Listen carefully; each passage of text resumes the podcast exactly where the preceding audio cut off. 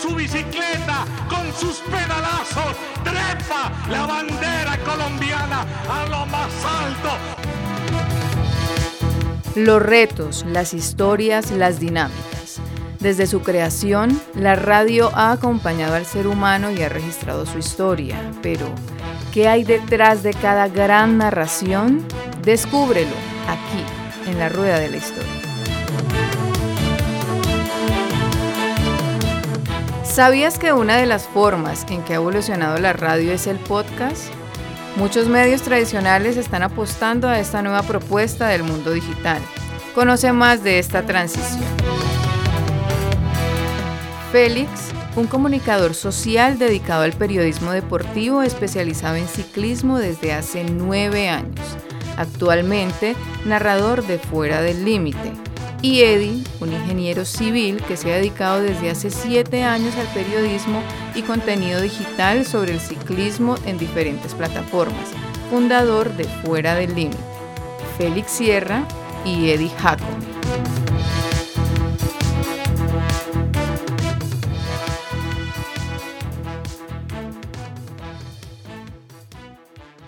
Bueno, hay una anécdota muy interesante y es que eh, hubo una época en que a los comentaristas o a los narradores, eh, las empresas que patrocinaban la carrera, la competencia, les daban un, ¿qué le digo yo? Un dinerillo pues por debajo de la mesa, ¿no? Por, eh, para que incentivara pues su al patrocinador de la carrera. Y eso pues por supuesto en las leyes de transmisiones nuestras está prohibido, es decir, darle publicidad a empresas que no están comercialmente vinculadas a la transmisión. Y había un, relator que en paz descanse, eh, Pastor Londoño, que era muy hábil, muy inteligente para eh, trabajar esas eh, cuñas o esos, patrocinadores por debajo de cuerda. Y apareció uno que se llamaba, que ustedes conocen muy bien, una empresa que se llama Alberto Veo 5. Entonces, Alberto Veo 5 le había entregado a Pastor un, un bono, un vestido, qué sé yo, y entonces Pastor relataba, en estos momentos eh, vamos eh, cubriendo la tercera etapa rumbo al alto de la línea. Estoy viendo que en este momento se está pasando el carro de la Federación Colombiana de Ciclismo, pasa el carro en este momento de los eh, jueces y cronometristas, pasa el carro del Café Águila Roja y está pasando en estos momentos el carro de Alberto Veo 5, pasa el carro también de no sé cuándo. Y metía su Alberto Veo 5. Bueno, más adelante, decía Pastor, bueno, vamos a establecer punto de referencia aquí en esta casona de color rojo. A ver a mi compañero para que esté listo el cronometraje. Va a pasar en estos momentos el lote. A ver la pancarta que veo aquí es una, a ver, es una pancarta de Alberto Veo 5, es que estamos viendo aquí. Pues por supuesto que esa pancarta no existía. El director de transmisión se llamaba Alberto Díaz Mateus. Entonces, por radio teléfono le dijo, Pastor, una mención más de Alberto Veo 5, termine la etapa y te bajas de la transmisión. No puedes estar en estos momentos con eh, cuñas inteligentes. Eso no nos interesa. No más Alberto Veo 5 entendido. Tranquilo, Alberto, no hay ningún problema, no hay ningún problema. pasaron ya varios minutos, la etapa, ya, la iba a terminar. Y dice, pastor, dice, a propósito, estamos saludando a nuestro director de transmisión, este gran colega, Alberto, eh, Alberto Díaz Mateus. A propósito, Alberto, eh, estamos felicitándolo por el apoyo que nos está entregando esta magnífica transmisión que hacemos a través del Circuito Todelar de Colombia. A ver, estoy viendo, va a terminarle Alberto, estoy viendo un corredor, dos corredores, tres corredores, a ver, cuatro corredores. Alberto, veo cinco corredores que salen del lote en estos momentos, rumbo a la línea de meta. y metió la cuña de Alberto veo cinco haciendo alusión a su compañero Alberto Díaz. Y veo uno, veo dos, veo tres, veo cuatro. Alberto veo cinco corredores que salen del lote.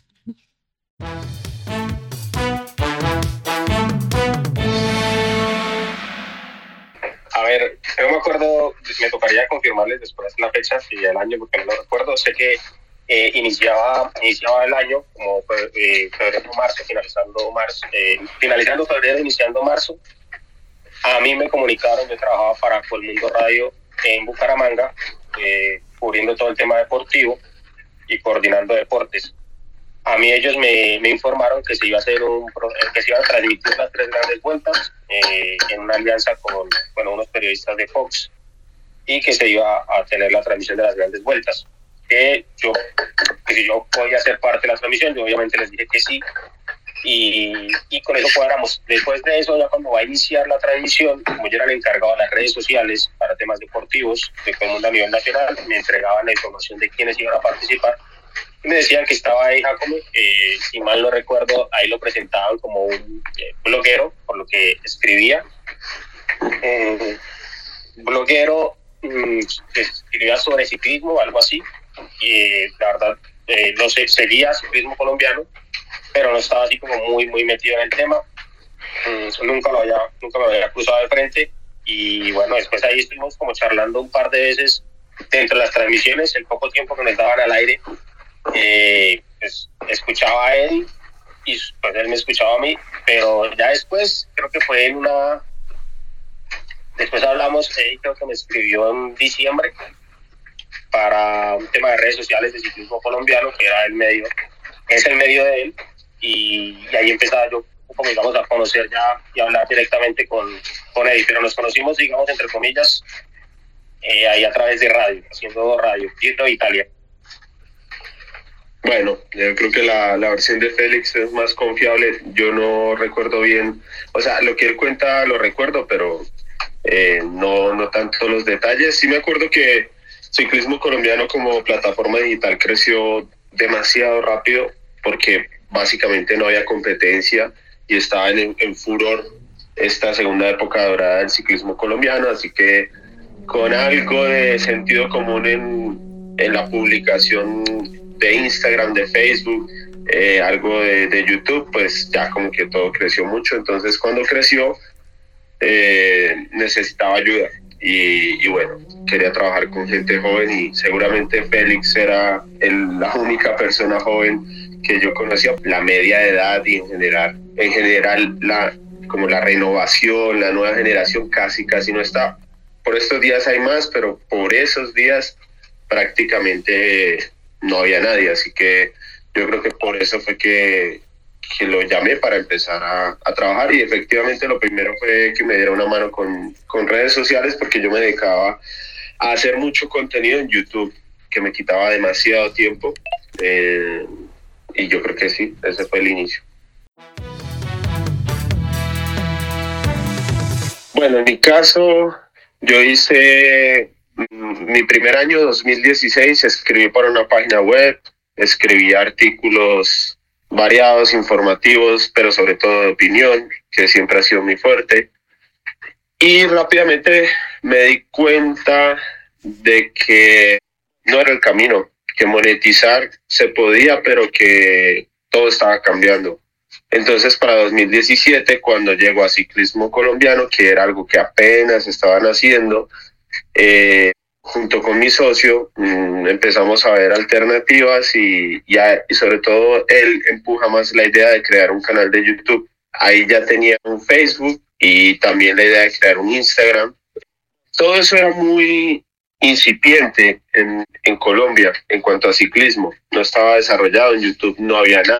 No había canales colombianos que hicieran contenido sobre ciclismo profesional, eh, al menos, si no a nivel así periodístico, opinión, información, no. Y en Instagram también pues había poco, algunas influenciadoras que ya estaban empezando, pero los medios trabajaban de una forma muy anticuada, lo que eran redes sociales.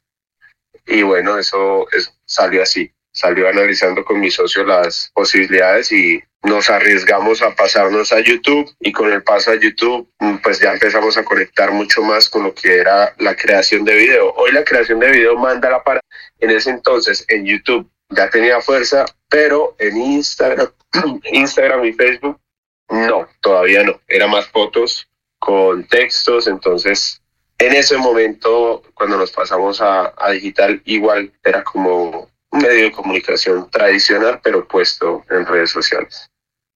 En, yo creería que en, en mi caso, a ver, yo inicié cubriendo ciclismo como a los 16 años aproximadamente y lo hacía precisamente a través de, de, las, redes sociales. Espera que creo que olvidé algo importante de la pregunta, porque si la motivación para pasar a digital es por qué dejar Colmundo Radio, porque arrancamos hablando de Colmundo Radio, es porque a mí eh, esa experiencia con los medios tradicionales como es una radio eh, me pareció muy desagradable, me pareció alejada de lo que yo quería para mi vida. Sentía que mi vida laboral periodística que apenas estaba empezando. Mm, obviamente en ese momento pues uno cree que llegar a las grandes cadenas de radio, llegar a las grandes cadenas de televisión es el máximo, era lo que yo pensaba y en un par de experiencias que tuve ahí en radio me di cuenta que era un mundo que, no me gustaba, eh, que no era meritocracia, que no era quien hiciera mejor su trabajo, sino que tenía que ver con otras muchas cosas para mí desagradables y eso un motivante grande para ya meterme lleno en digital y en lo, o sea, en una marca hecha por mí, porque el ciclismo colombiano, pues cuando yo llego apenas está arrancando y desde ahí ya paso a ser no como lo mío. Sí, en mi caso, como les decía, entonces eh, empezaba yo en Twitter como a los 16 años a comentar carreras, obviamente la posibilidad de, de dar a conocer mi opinión o mi perspectiva, mi análisis de las situaciones de ciclismo, pues se da únicamente a través de, de las redes sociales, a través de Twitter específicamente. Eh, llevando un año escribiendo en Twitter, viendo todas las carreras, realmente hacía como un tipo eh, minuto a minuto las carreras y al final como un pequeño análisis que comentaba yo mismo a través de Twitter eh, me escriben de un medio eh, en España que se llama Babel y con ellos empiezo a escribir artículos, lo mismo, de análisis previas de las carreras, eh, resultados de las carreras, trabajo con ellos en la página web, con ellos hago un año, que es el año, más o menos un año, ahí previo a, a, empezar a trabajar con él.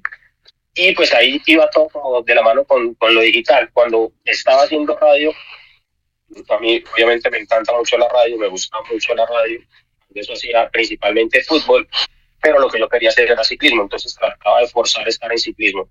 Pero como lo dice Eddie, pues al darse cuenta uno, ahí ya tenía yo unos 19 años tal vez, o 20 años, eh, 20, 20, años, perdón.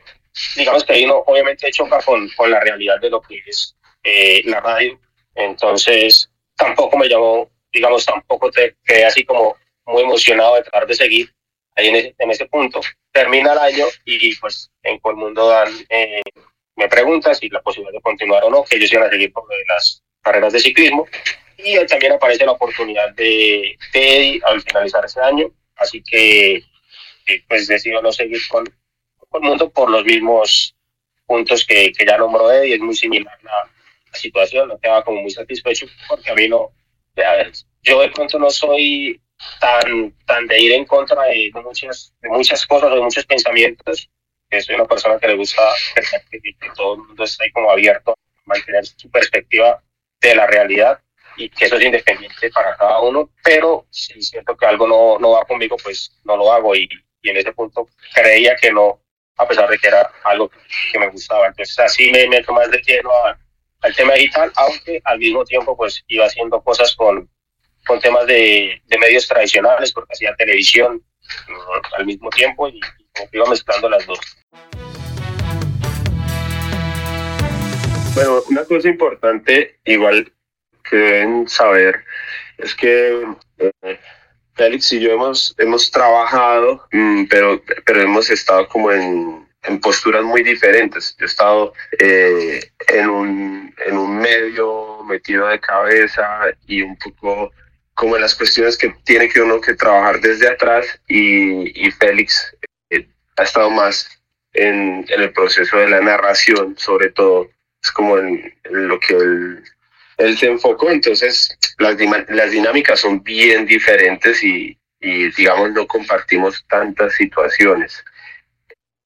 En mi caso, que yo tenía que producir video en YouTube, cuando toda la vida había escrito, pues fue una transición muy traumática que, que no recuerdo con agrado. O sea, el momento de empezar a grabar videos fue bien difícil, requirió mucha, muchas ganas de, de querer hacer es, ese periodismo, sobre todo porque la incertidumbre era total. En ese momento nadie, bueno, nadie tenía un canal, uno no sabía si los videos se podían ver y entre otras cosas uno hacía videos para YouTube porque YouTube sí paga. Eh, uno sube sus videos, hace visitas, le pagan. Esa era la motivación principal Y a mí esa transición me costó un montón, la verdad. Poner una cámara, bueno, una cámara no, un celular muy barato, porque no había nada de plata. Era todo, ni siquiera con las uñas, en realidad es que no, había nada con qué empezar, entonces un celular de combate, prenderlo, intentar hablarle a una cámara en una opinión, eh, no había referencias, o sea, no, no era como que, bueno, yo quiero, seguramente hoy la persona que diga, voy a abrir un canal de YouTube de ciclismo, entra a YouTube y encuentra muchas referencias, el de la opinión, los que hacen directos de carrera, los que venden humo y meten clickbait todos los días, los que hacen resúmenes, hay referencia para todo, de lo que funciona y no funciona.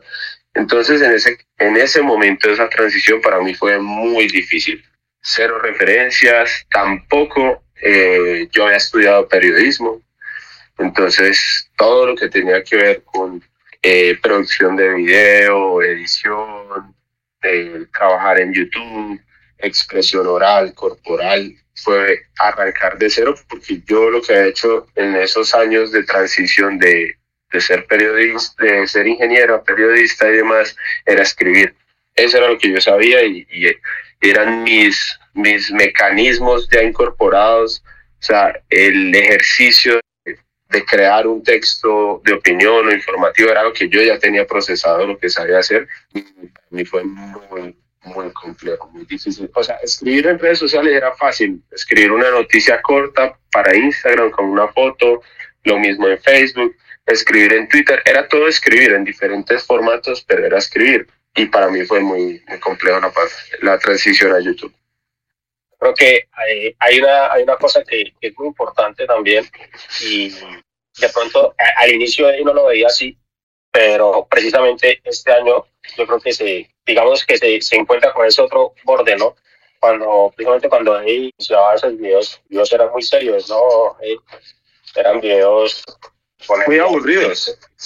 Sí, pues sí, eran muy serios. No había más temática, pero no había nada que, a ver, que realmente pues, marcara diferencia con contenidos de otro tipo de, de otro tipo de contenido, ¿no? otro tipo de temática, como para hacer una referencia. Y, yo creo que, por ejemplo, este año que se es más relajado eh, en lo que hace y en los streams, ¿no? Pues, hace ahora, siento que ahí sí, a ver, es más complicado eh, el tema de la adaptación. Precisamente a mí algo que me cuesta mucho es darme a, estar un poco más, más relajado, más, más tranquilo. Suelo tomarlo muy periodístico todo mm. eh, y suelo tomarlo, es decir, cuando estoy frente a una cámara y suelo ser muy, muy serio, muy, no sé, tomármelo, es que no sé si decir relajado o muy tranquilo, como se suele ver ahora en las transmisiones que, que deben hacer. Pues, es como informal, es como informal, es, la palabra de lo, de lo, que hacemos en este 2023. Exacto, ser más informal. Sí, a él le costaba al inicio esa transición. Yo pues siempre he hecho de digital muchos contenidos de muchas temáticas, pero lo mismo, cuando ya se llega al tema de cámara, pues digamos que me, sentía cómodo porque era hacer lo mismo que hacía en, en otro formato, pero estar muy formal ante la cámara, ante las situaciones y este año sí es que a mí me, está, me ha costado un poco porque es un poco más informal y no estoy acostumbrado a que cuando estoy delante de la cámara soy informal, soy fresco, sino suelo estar más, más rígido. Y ese, ese cambio, ese cambio se da obviamente porque en este momento, en la actualidad, para el 2023, conectar de esa, con naturalidad con la audiencia es lo que, lo que funciona. Conectar, ser, ser natural, ser prácticamente como es normalmente uno en el, en el diario vivir, no sé, en la casa o con su familia o con sus amigos.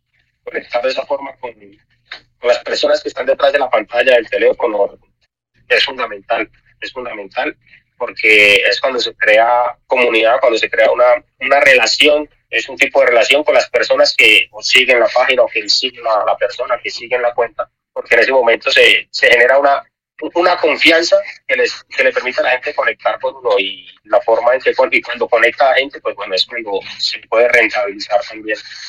Eh, es lo que se busca con el trabajar de periodista, perdón, en, temas digitales, no rentabilizar mm. estas visitas de la gente.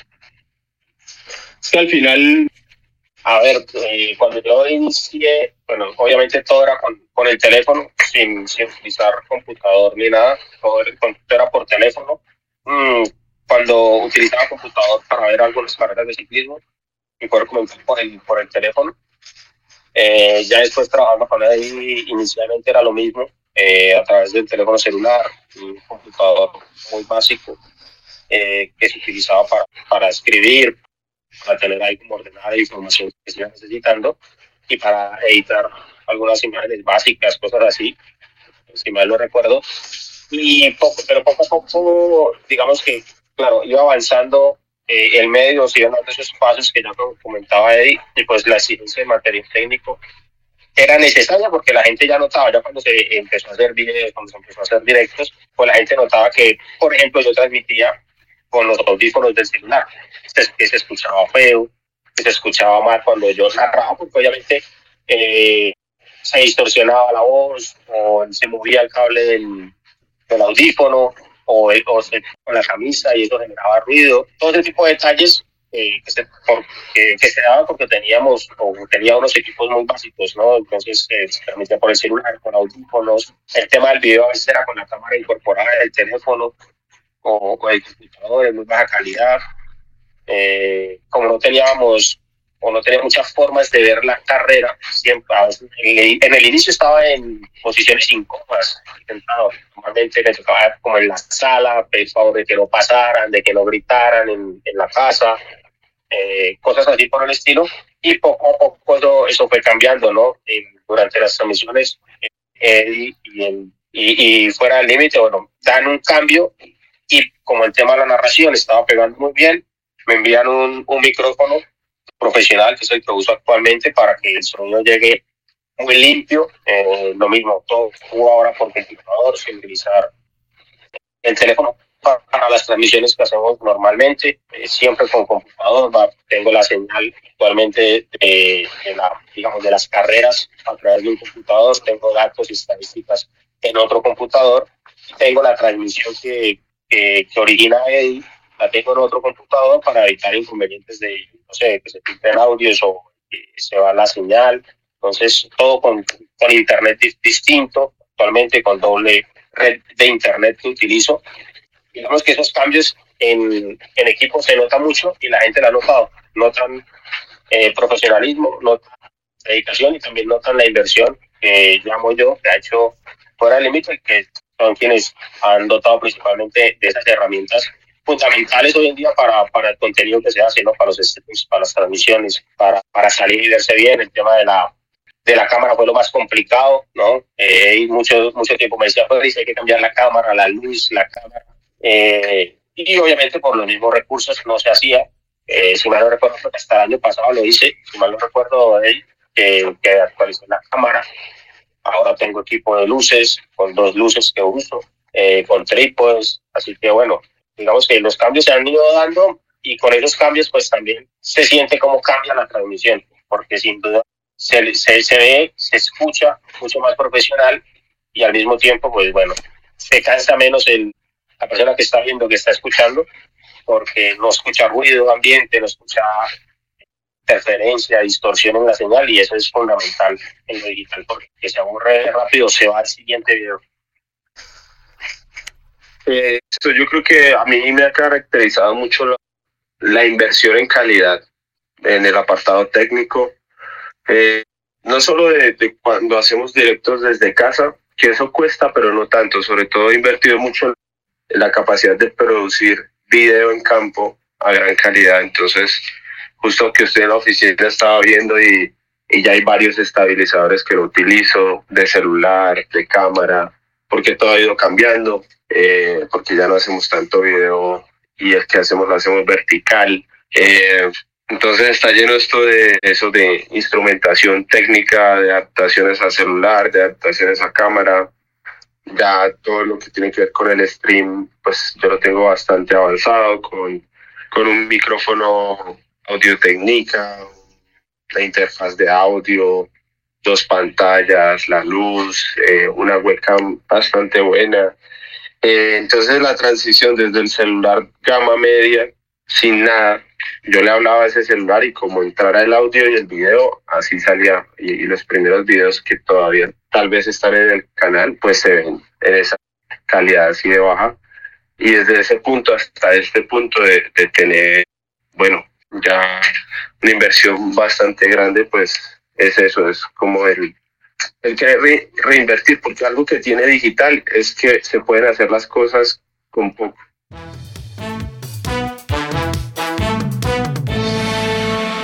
Estaba recordando hace algunos años atrás, en la época en que yo estaba niño, en Pereira llegaba la Vuelta a Colombia, donde teníamos pues una cuarteta y uno de ellos era Rubén Darío Gómez, que finalmente fue campeón en dos ocasiones. Lógicamente, en, pues en esas etapas que llegaban a Pereira había bastante bullicio y bueno, salíamos a las, a las calles a, esperar la, la caravana, eh, bueno, y escuchar pues las incidencias por, por radio. Y bueno, y recuerdo que también eh, llevábamos un, un radio transistor marca Sanyo, de pilas, bueno, y, y ya íbamos con toda la gente pues eh, aplaudiendo a nuestro equipo pereirano, que fue campeón en, ese, en dos ocasiones también y la alcaldía le regaló a todos, a los cuatro de la cuarteta eh, pereirana, las casas, una casa, perdón, para cada uno, y finalmente pues esas, esas casas todavía existen. Entonces recuerdo pues aquellos tiempos muy gratos en que venía la, la, la Vuelta a Colombia a Pereira.